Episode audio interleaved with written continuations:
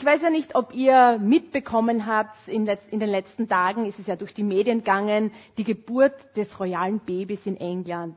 Also ihr habt es in den Medien mitbekommen. Prince Harry und seine Frau Meghan haben endlich ihren Sohn auf die Welt gebracht. Und es war ja richtige Spannung, weil sie haben das ja nicht so preisgegeben, ob es ein Bub oder ein Mädchen ist und, und welcher Name. Das war ja die große Spannung. Und schlussendlich haben sie halt gesagt, es ist ein Bub. Den Namen weiß ich jetzt noch nicht, aber es ist einfach durch die Medien gegangen und es gibt ja auch nichts Schöneres, für eine Mutter ein Kind auf die Welt zu bekommen. Aber ich habe dann so diese, dieses Drumherum gesehen in den Nachrichten, dieser Hype. Es sind Tausende von Menschen waren um den Palast herum und haben mitgefiebert, die Geburt. Ich glaube, die waren schon tagelang, die Reporter haben gesagt, tagelang haben sie kampiert vor dem Palast, ja, damit sie einfach dabei sein können. Ich glaube, Sie wollten zwar nicht, dass so viele Menschen dabei sind bei der Geburt, aber das ist einfach so was Besonderes gewesen. Und, und für mich war es irgendwie, boah, das war so, so, so ein Königtum, so eine Herrschaft, das hat schon was Besonderes. Und ich glaube, wir kennen das gar nicht mehr. Das ist für uns so fern, wir leben in einer Demokratie. Aber ich weiß nicht, wer von euch persönlich einen König kennt.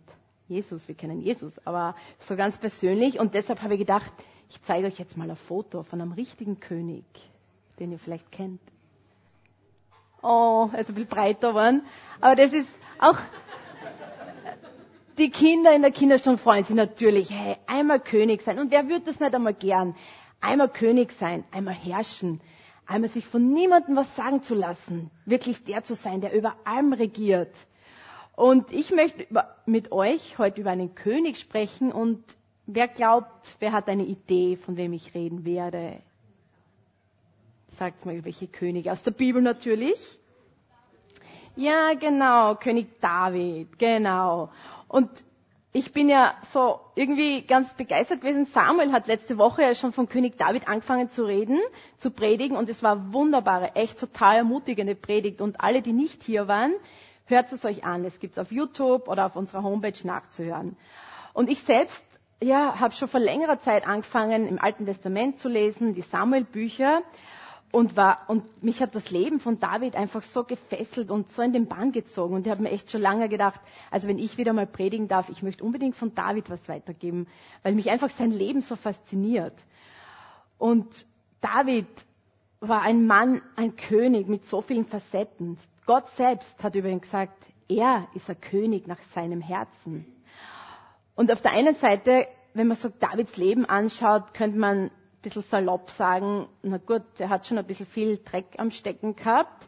Er war Ehebrecher, er war Mörder, er war Lügner, er hat Kompromisse geschlossen in seinem Leben. Und auf der anderen Seite war er wieder ein Mann, der in solcher Abhängigkeit zu Gott gelebt hat, der Respekt und Ehrfurcht vor Gott gehabt hat, der sich auch vor Gott gedemütigt hat, ihm gehorsam war. Ein Mann voll Mut und der den Weg gegangen ist, den Gott für ihn vorgehabt hat. David ist echt eine faszinierende Persönlichkeit. Und er war der große Herrscher, er war der König Israels von damals, dem alles unterlag. Und wie gesagt, Gott selbst hat über ihn gesagt, er ist ein Mann nach meinem Herzen. Und für mich ist die Frage, wie passt das zusammen? Auf der einen Seite hat er so viel Blödsinn gemacht und auf der anderen Seite war er so nichts anderes wollte, als bei Gott zu sein, in seiner Nähe, in seiner Abhängigkeit und seinen Willen zu tun. Und ich will mir heute einfach ein paar so Charaktermerkmale und ein paar Haltungen von David anschauen, weil ich glaube einfach, dass wir total viel von ihm lernen können. Und es sind Eigenschaften, die vielleicht jetzt bei uns nicht mehr so im Sprachgebrauch sind oder auch nicht mehr so populär, so wie Gehorsam, Demut, Gottesfurcht. Aber ich glaube zutiefst, dass es Eigenschaften sind, die wir in unserem Leben brauchen und die uns auch verändern können.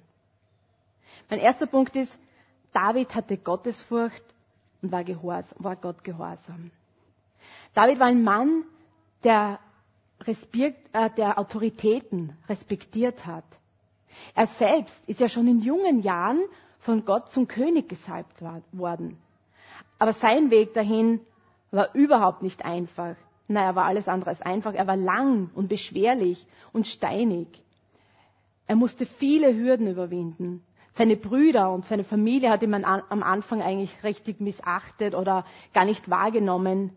Und später musste er jahrelang ja, ist er jahrelang von Saul verfolgt worden. Und, er ist, äh, und Saul hat ihn gejagt.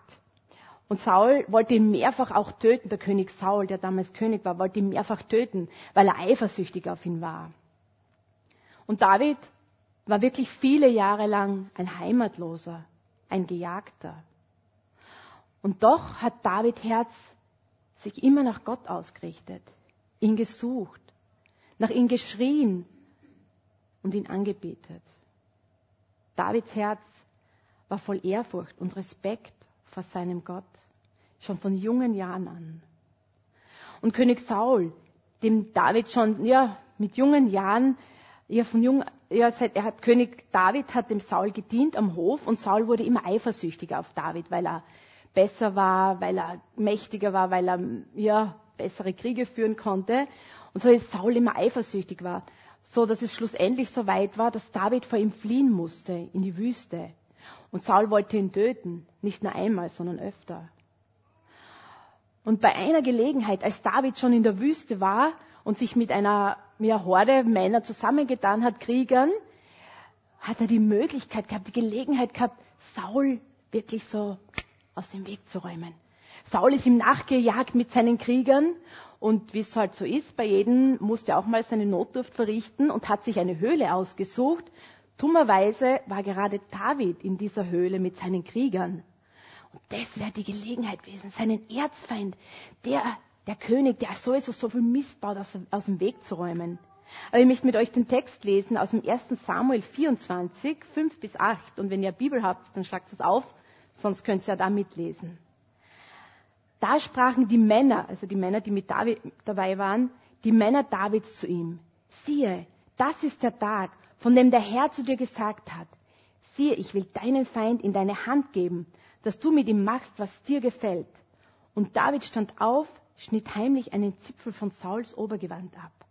Aber es geschah danach, da schlug ihm sein Herz, weil er den Zipfel von Sauls Obergewand abgeschnitten hatte. Und er sprach zu seinen Männern, das lasse der Herr von mir sein, dass ich so etwas tue und meine Hand an, an meinen Herrn, den Gesalbten des Herrn lege, denn er ist der Gesalbte des Herrn. So hielt David seine Männer mit diesen Worten zurück und ließ ihnen nicht zu, sich gegen Saul zu erheben. Saul aber machte sich aus der Höhle und ging seines Weges. Hey, David, das ist die Gelegenheit. Komm, wir eliminieren ihn jetzt. Dann kannst du endlich der König werden, der du sein sollst. Du bist viel besser, du bist mächtiger und Gott hat dich schon zum König gesalbt. Komm, jetzt räumen aus dem Weg. Ich kann mir so richtig vorstellen, dass die Männer von David voll auf ihn eingeredet haben. Hey, komm, David, jetzt ist die Gelegenheit. Und es wäre ja die Gelegenheit gewesen. Und David hat da genug, genug Grund dazu gehabt, weil Saul hat ihn wirklich jahrelang verfolgt und gedemütigt. Nein, aber was hat David getan? Er hat Saul verschont. Aber was ist in ihn gefahren? Das war doch die Chance gewesen. Doch der David hat gewusst, König Saul ist von Gott eingesetzt worden. Und wenn auch der König Saul nicht immer die richtigen Entscheidungen getroffen hat und viel Fehler gemacht hat und auch schlussendlich sein Königtum von ihm genommen wurde, hätte David nie aus Eigeninitiative oder nur deshalb, weil er seinen Platz erkämpfen wollte, Saul aus dem Weg geräumt sein Herz, das Respekt vor Autorität hatte, vor Gott hatte, sollte rein bleiben. Er wollte sich nicht selbst rächen an seinen Todfeind. Davids Respekt und Ehrfurcht vor Gott hat ihn dazu veranlasst, Saul zu ehren, ihn weiterhin als König zu akzeptieren und respektieren. Welcher Größe. Und du fragst dich vielleicht, was hat das mit mir zu tun? Aber ich denke mir, wie steht es mit unserem Herzen? Leben wir Respekt vor anderen Menschen, vor Autoritäten? Ich finde ja, wir leben viel mehr und mehr in einer Zeit, wo Respekt vor Autoritätspersonen verloren geht. Eigentlich will jeder selbst sein Herr sein. Wer hat mir schon was zu sagen? Ich bestimme selber. Akzeptieren wir noch Autoritätspersonen? Lassen wir uns noch was sagen von unserem Chef, von unseren Ehepartnern, von Eltern? von unserem Pastor? Hat jemand das Recht, in mein Leben zu sprechen? Akzeptieren wir auch Regierung. Du sagst, oh, okay, das ist ein Thema. Da hätten wir so viel Grund zu jammern. Politik, Regierung. So viel, was man Negatives sagen könnte. Aber ich sehe eigentlich nirgends in der Bibel, dass wir jammern sollen, dass wir uns beklagen sollen, dass wir schimpfen sollen. Ich sehe aber in der Bibel, dass die Bibel uns auffordert, sogar für Regierung zu beten und gerade dafür. Im 1. Timotheus 2 sagt Paulus, so ermahne ich nun, dass man von allen Dingen Bitten, Gebet, Fürbitten, Danksagung darbringe für alle Menschen, für Könige und alle, die in hoher Stellung sind, damit wir ein ruhiges und stilles Leben führen können, in aller Gottesfurcht und Ehrbarkeit, denn dies ist gut und angenehm vor Gott, unserem Retter. Wie wäre es, wenn man das nächste Mal, das nächste Mal, wenn man zum Beispiel Nachrichten hört, irgendwelche politischen Sachen, Diskussionen, und es kommt so ein richtiger Redeschwall und boah, wie machen die das? Wie wäre es, wenn man sich hinsetzt und sagt, okay, ich werde jetzt dafür beten. Weil die Bibel fordert mich auf, Gott fordert mich auf. Und es ändert auch nichts, wenn wir es glauben, besser zu wissen. Wenn du Gaben hast und Fähigkeiten, dann bring dich ein in Politik, veränder die Atmosphäre dort. Aber ich glaube, wir dürfen beten und auch wirklich Dinge Gott hinbringen. Und mein zweiter Punkt ist, David hatte ein bußfertiges und demütiges Herz. Wie gesagt, David war ja der König von ganz Israel, von diesem großen Reich. Er war der mächtigste König, der mächtigste Mann in seiner Zeit. Ihm stand alles offen und niemand hatte ihm etwas zu sagen, denn er hatte das Sagen. Er war der Herrscher, er könnte haben und sich nehmen, was er wollte. Und leider war es eines Tages so, dass er ein bisschen zu weit gegangen ist, indem er eine wunderschöne Frau von der Ferne sah und dieser Blick hat ihn nicht mehr losgelassen. Und er hat den gravierenden Fehler begangen, diese Frau zu sich zu holen und Ehebruch mit ihr zu begehen. Und nicht nur das, er hat auch veranlasst, dass ihr Mann, der Krieger war, der in, seiner, in seinem Heer war, an die Front musste und das war bewusst, weil David wollte ihn den Tod schicken, damit er ihn loswerden konnte, damit er diese Frau haben konnte. Und als Gott ihm einen Propheten sandte, als Gott David eben einen Propheten sandte, um ihm seine Schuld vor Augen zu führen, war er zutiefst zerbrochen. David erkannte seine Schuld vor Gott. Er, der große König, war zutiefst gebrochen und bereute seine Schuld. Und das, was er getan hat, war wirklich schlimm. Ehebrecher, Mörder, Lügner. Und ich habe mir so gedacht, boah, ich meine, er war der König von dem ganzen Reich. Wer konnte ihn schon auf den Schlips treten? Und ich habe mir so vorgestellt, ja, dass seine Berater vielleicht sich Gedanken gemacht haben und so bildliche Szene sich einmal einen Ruck gegeben hat und gesagt, du David, also ich weiß nicht, was die Geschichte mit der Bathseba, ich finde es nicht gut, sie ist nicht deine Frau. Und dann schickst du ihren Mann nur an die Front, also das ist nicht die feinste Art. Ich denke mir, keiner hätte das gewagt. Ich meine, er war der König, der mit einem Fingerschnips über Leben und Tod entscheiden konnte. Ich glaube, niemand hätte sich einfach gewagt, dem König das zu sagen. Aber Gott hat einen anderen Weg gehabt und es ist so genial. Und wie gesagt, David hat seine Schuld ein, eingesehen, erkannt. Er hat sich nicht drüber gestellt und gesagt, hey, ich bin König, ich kann mir nehmen, was ich will. Und Gott hat so einen wunderbaren Weg gehabt. Und als David das so wirklich begriffen hat und erkannt hat und zutiefst zerbrochen war, hat er einen Psalm geschrieben, und zwar den Psalm 51. Und der, Gott hat den Propheten Nathan zu ihm geschickt. Und nachdem hat David den Psalm geschrieben und da steht, O Gott, sei mir gnädig nach deiner Güte Tilge meine Übertretungen nach deiner großen Barmherzigkeit. Wasche mich völlig rein von meiner Schuld und reinige mich von meiner Sünde. Denn ich erkenne meine Übertretung und meine Sünde ist alle Zeit von mir. An dir allein habe ich gesündigt und getan, was bös in deinen Augen, damit du Recht behältst, wenn du redest und rein darstellst, wenn du richtest. Und weiter sagt er in den Vers 12 bis 14. Erschaffe mir Gott ein reines Herz und gib mir einen neuen festen Geist in meinen Inneren. Verwirf mich nicht von deinem Angesicht und nimm deinen Heiligen Geist nicht von mir. Gib mir wieder die Freude an deinem Heil und stärke mich mit einem willigen Geist. Denn Opfer, die Gott gefallen, sind ein zerbrochener Geist, Ein zerbrochenes, zerschlagenes Herz wirst du, o oh Gott, nicht verachten.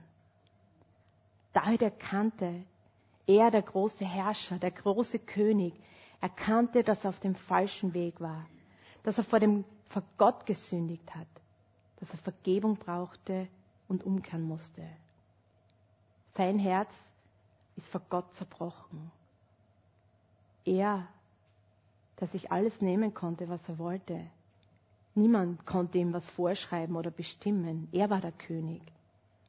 Und doch ist er vor Gott in die Knie gegangen.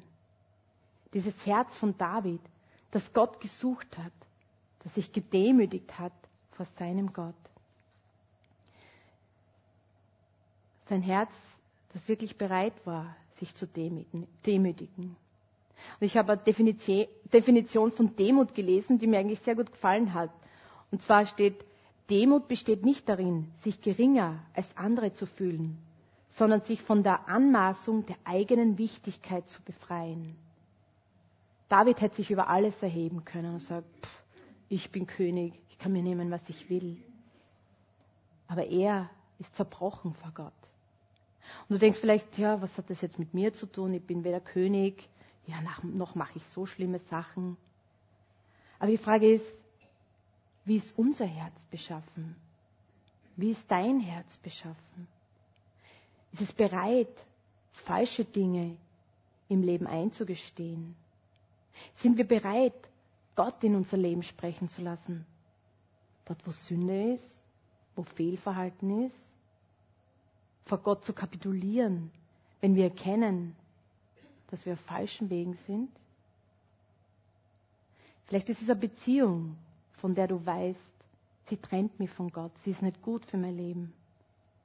Oder vielleicht ist Lüge in deinem Leben, du betrügst Menschen. Oder Bitterkeit, Unvergebenheit gegenüber anderen Menschen und du denkst, ich bin aber im Recht. Mir hat keiner was zu sagen. Ich weiß, was ich tue. Dinge, die uns von Gott trennen.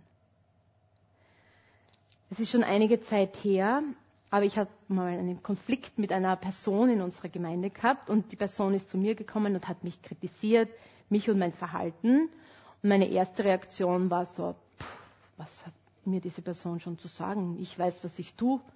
Ich bin im Recht. Ich habe das so gemacht, wie es gehört. Und überhaupt, ich habe auch die Verantwortung dafür und ich weiß schon, was ich tue und habe das der Person auch so gesagt. Und ich weiß, das Verhalten war wirklich nicht schön, aber ich wollte in diesem Moment einfach nicht runtersteigen von meiner Meinung. Und es sind dann einige Tage so vergangen und ich habe dann in der Bibel gelesen einmal und dann komme ich zu einer Stelle, wo eben Gott über Einheit in seinem Volk, in der Gemeinde spricht. Und es war in dem Moment so, so ein klares Reden von Gott in seiner Sanftheit, aber auch Klarheit, dass Gott gesagt hat zu mir, und du willst Menschen lehren, du willst Menschen begleiten und du willst über Einheit reden und lebst es selbst nicht.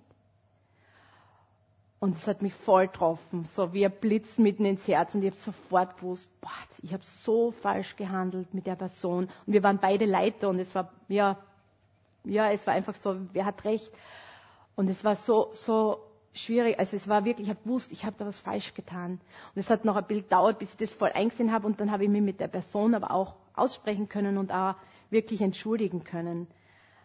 Und ich finde einfach, es ist wirklich Gottes Barmherzigkeit und Gnade, wenn er uns wieder auf den rechten Weg weist, weil es bringt so viel Freiheit und Frieden in ein Herz. Und so wirklich, dass wir dafür Gott viel näher kommen. Und die Frage ist, sind wir bereit, unser Herz, unser Leben wirklich vor Gott offen zu legen? damit er in uns wirken kann, um uns zu demütigen vor Gott und auch vielleicht vor Menschen, umzukehren vor falschen Wegen. So wie David bereit dazu war. Er hat sein Herz wirklich vor Gott offengelegt. Er hat seine Sünde, alles das Fehlverhalten ihm offenbart und Gott hat ihm vergeben. Aber wenn er viele Konsequenzen daraus tragen hat müssen. Aber er hat sich vor Gott gedemütigt. Und ich möchte zum dritten Punkt kommen, David liebte Gott und hatte Sehnsucht nach ihm. David hat, hat so in einer Abhängigkeit zu seinem Gott gelebt. Und wir sehen das in den vielen Psalmen, die er geschrieben hat. Und ich bin einfach so begeistert und kann euch nur empfehlen, fangt mal an, die Psalme zu lesen. Ihr müsst nicht alle auf einmal, aber so häppchenweise. Und David drückt in seinem Psalm einfach sein ganzes Leid, seine Hoffnungslosigkeit, seine Wut, Angst, aber auch Bitterkeit aus. Aber in den meisten Psalmen sieht man dann so eine, so eine Wende, eine Wende, wo man einfach diese tiefe Sehnsucht von David mit, nach Gemeinschaft mit seinem Gott sucht. Seine Worte drücken so eine Gewissheit, eine Geborgenheit und Sicherheit in Gottes Nähe aus. Sein tiefes Vertrauen in seinem himmlischen Vater. So lesen wir im Psalm 55, als David in großer Bedrängnis war, und David war oft in großer Bedrängnis, er ist sehr oft verfolgt worden, wie gesagt, von Saul, und er war in vielen schwierigen Situationen. Und da steht, schenke mein Gebet Gehör, o oh Gott, und verbirg nicht vor mir dein Flehen. Höre auf mich und antworte mir. Ich bin unruhig in meinen Klagen und Stöhnen, vor dem Brüllen des Feindes, vor der Bedrückung des Gottlosen, denn sie wollen mir Unheil über mich bringen und befeinden mich grimmig. Mein Herz bebt in mir und die Schrecken des Todes haben mich überfallen. Furcht und Zittern kommt mich an und Schauder bedeckt mich. Und einige Verse später sagt er, ich aber rufe zu Gott und der Herr wird mir helfen. Welche Wendung ist da? Zuerst sein Leid, sein Klagen, seine Hoffnungslosigkeit und dann aber, aber ich rufe zu Gott und er wird mir helfen. Und weiters abends, morgens und mittags will ich beten und ringen, so wird er meine Stimme hören. Er hat meine Seele erlöst und ihr Frieden verschafft vor denen, die mich bekriegen, denn viele sind gegen mich gewesen. Und dann sagt er noch, wirf dein Anliegen auf den Herrn und er wird für dich sorgen. Er wird den Gerechten in Ewigkeit nicht wanken lassen. Und ich aber vertraue auf dich. Welch ein Vertrauen hat David in seinen Gott. David schrie oft zu Gott. Er hat sein Innerstes nicht vor Gott verborgen, denn er wusste, Gott wird ihn nie verlassen und er kennt ihn. Sein Gott hilft ihm und ist bei ihm. Ich habe vor einiger Zeit äh, in den Nachrichten eine Geschichte von zwei Mädchen aus Amerika gehört, die plötzlich verschwunden waren. Also sechsjähriges und achtjähriges Mädchen. Und das ist sogar bei uns in den Medien gewesen. Und die, die Familie hat dort in einem Gebiet gewohnt, wo riesengroße Wälder sind. Also Wälder wahrscheinlich so wie bei uns die halbe Steiermark. Und die Familie wusste nicht, ob die Kinder sich im Wald verlaufen hatten oder ob sie am Verbrecher zum Opfer gefallen waren. Und auf jeden Fall war da ein Riesenaufgebot von Helfern, Feuerwehr, Polizei. Die ganze Umgebung hat mitgesucht. Und es war natürlich ein Bangen von den Eltern. Wo sind unsere Kinder? Wo sind unsere Töchter? Und nach zwei Tagen und zwei Nächten sind diese zwei Mädchen Gott sei Dank wohlauf im Wald irgendwo versteckt gefunden worden. Sie haben sich verirrt. Das war einfach, sie sind zu weit gegangen und haben nicht mehr zurückgewusst. Und es war sogar, dass die Medien in Amerika das alles halt mitverfolgt haben, die ganze Spannung. Und ich habe dann das Interview gesehen mit den beiden Mädchen. Der Reporter hat das ältere Mädchen gefragt, ja, und habt ihr keine Angst gehabt, da in der Nacht, in der Finsternis und, und in der Kälte?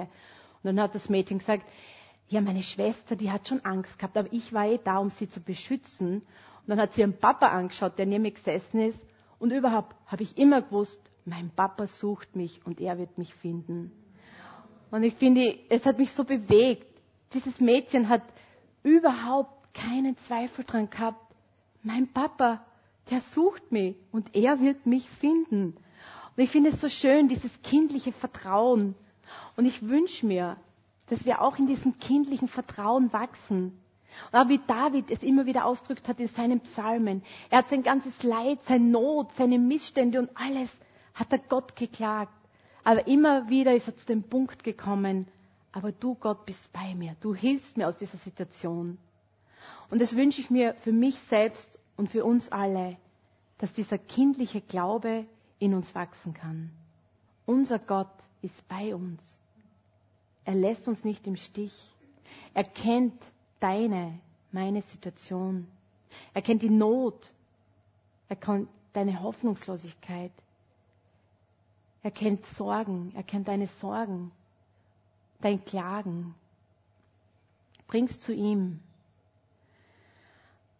Denn er sehnt sich nach dir. Und wir dürfen unser Herz einfach öffnen. Wir dürfen ihm alles sagen, so wie David einfach sein Herz ausgeschüttet hat bei ihm, dürfen wir das auch. Und ich glaube, Gott wartet einfach oft drauf. Er wartet, er will nicht, dass wir Dinge verstecken oder selbst machen, sondern dass wir zu ihm kommen, unser Herz wirklich ausschütten. Und es beinhaltet auch, dass ich daran glauben muss, dass mein Gott da ist, dass mein Gott mir hilft, dass mein Gott meine Hilfe, meine Stärke ist in größter Not. Und die Frage ist wirklich, wohin gehst du in deiner Not, in deiner Hoffnungslosigkeit, im Leid, im Unverständnis? Worin suchen wir wirklich Hilfe? Und lasst es uns so wie David machen, der wirklich alles zu Gott gebracht hat, sein Leid und Not, und am Ende sagen konnte, aber ich vertraue auf dich.